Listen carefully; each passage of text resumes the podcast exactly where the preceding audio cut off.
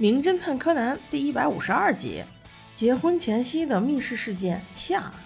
警官们在屋里屋外都没有找到凶器，这让木木警官很不解。他对高木警官说：“再仔细寻找，怎么可能？”话还没有说完，服部就插话道：“警官，不仅是凶器吧？应该还有一件带血的衬衣才对。死者被利刃捅出这么多血，凶手身上不可能没有刀。”说完这一段，又继续问木木警官：“哎，警官，你对那五个人都分别询问了吗？情况怎么样啊？”木木警官实话实说道。他们家老爷跟管家约好了，所以那会儿正在等管家。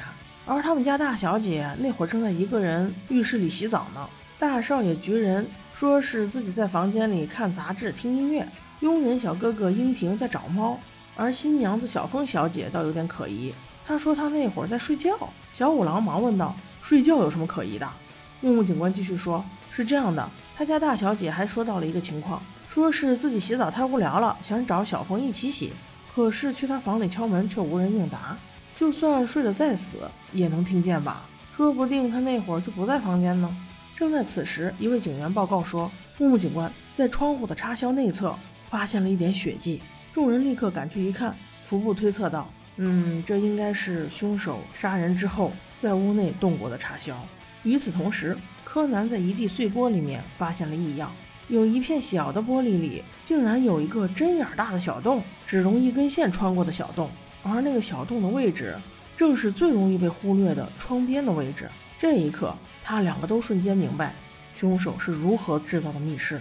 而另一边，老爷找到了木木警官，对警官恳切地说：“木木警官啊，管家重松实际上也是我们的好朋友，我不想一直看他坐在这里，能不能由我们为他办一个葬礼呀？”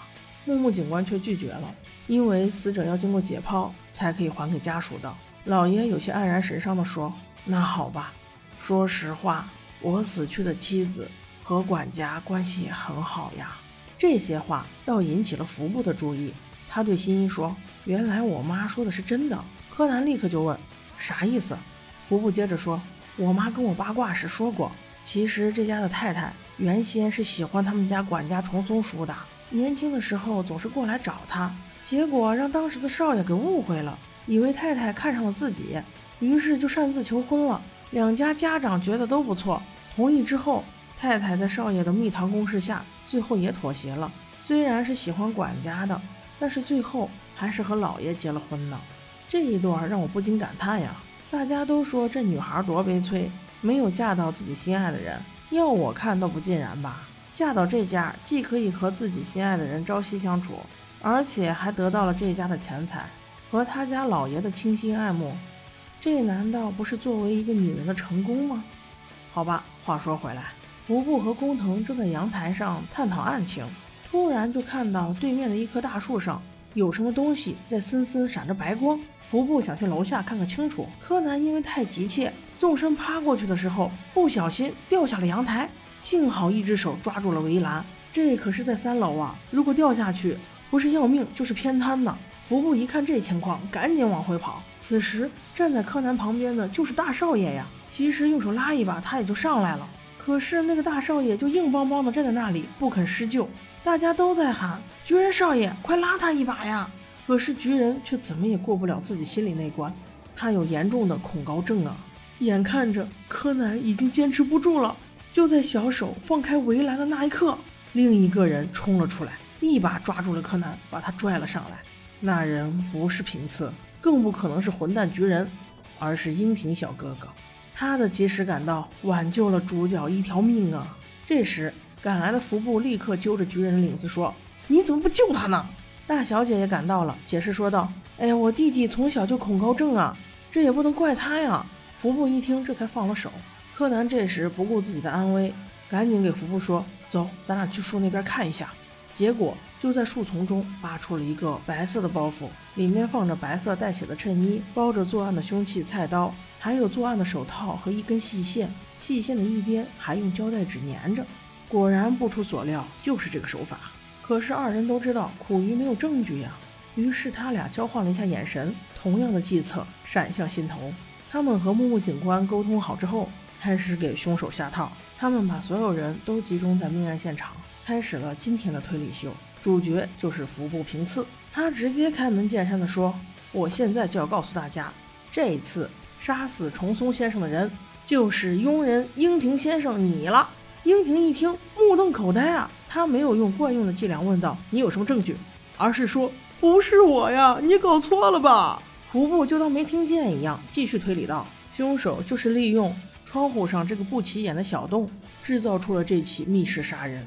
他在杀死管家之后，用穿过这个小洞的一根细线绑在插销上就可以了。等他在阳台上收拾好以后，用力一拽这个细线，插销不但能合上。”而且粘着胶带的线也会顺势脱落，从这个小洞被抽出来，顺理成章的形成密室，然后顺手把作案工具扔到树上，从树下逃走就可以了呀。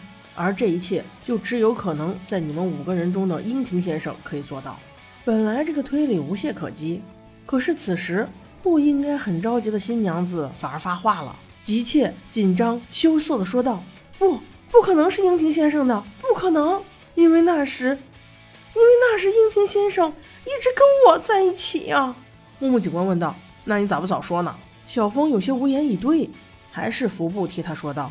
那是因为他不想让大家知道他俩是情侣的关系。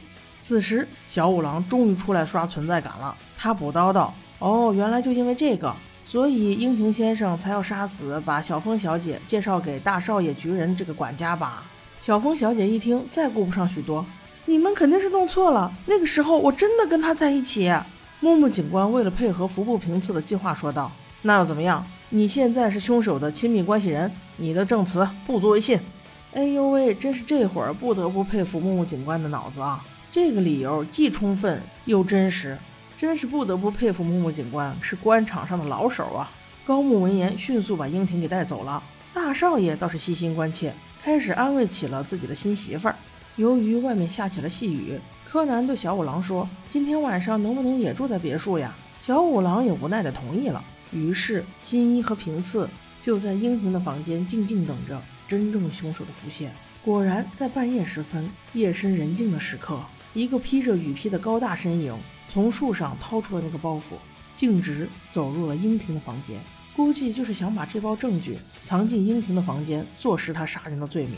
不过这伎俩你瞒得了警察？你瞒得了这两个小侦探吗？服部啪的一下开开灯，自信地说道：“哟，果然是你啊，巨人少爷，你才是真正的杀婴凶手啊！”巨人还要再狡辩一下：“我有恐高症啊，我怎么可能杀人呢？”服部却说：“所以呀，那从树上跳下只是虚晃一枪，你呀根本就没有往下跳啊！”巨人立刻放松了：“那你倒是说说我怎么搞的密室？”此时，柯南终于开口了：“巨人哥哥，你根本就没有搞密室呀！你是先在套间的外间把管家杀死，然后故意把管家拖到了套间的里间，打破玻璃，就是为了吸引我们到里间来查看。而那时，你就躲在了外间的窗帘里。当我们大家把所有的注意力都放在死者身上的时候，你就悄悄地逃出房间喽，然后再假装不知情跟进来就可以了呀！你不但杀了人。”而且还制造了那些伪证，想要陷害英庭先生。你可以呀，大少爷。此时，菊人在做最后的挣扎，终于说了那句该说的话：“你们到底有什么证据？”那平次顺势说道：“证据就是现在你的行为呀。你是想嫁祸给英庭，所以肯定会来英庭的房间，把凶器放在他的包包里。但是很抱歉，你拿错了，你拿的是我的包包诶。”菊人一看，这才发现自己中圈套了。手中还握着那把杀人的刀，实在是没有办法解释，所以他只能认罪了。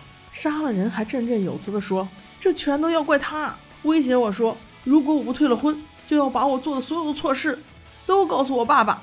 介绍我结婚的人明明是他，现在又要我退婚，这有什么道理呢？我如果放过他，不杀了他，那他一辈子都会威胁我的，所以我才，我才……”平次听到这里，平静地说道。巨人少爷，也许真的是你错了，你才是小三呐！人家英婷和小峰本来就是一对儿啊。小峰经常过来也是为了找英婷，他也不是为了找你啊。不知情的管家帮你牵了线，结果发现自己错了，害怕让这对情侣再重蹈自己的覆辙，所以才不惜一切代价想要挽回损失啊。英婷听了这些，流下了忏悔的眼泪。不过重松叔也没有白死。毕竟小峰小姐和英婷先生今后可以幸福的生活在一起了，没有辜负他这最后的愿望啊。好的，我们下集见。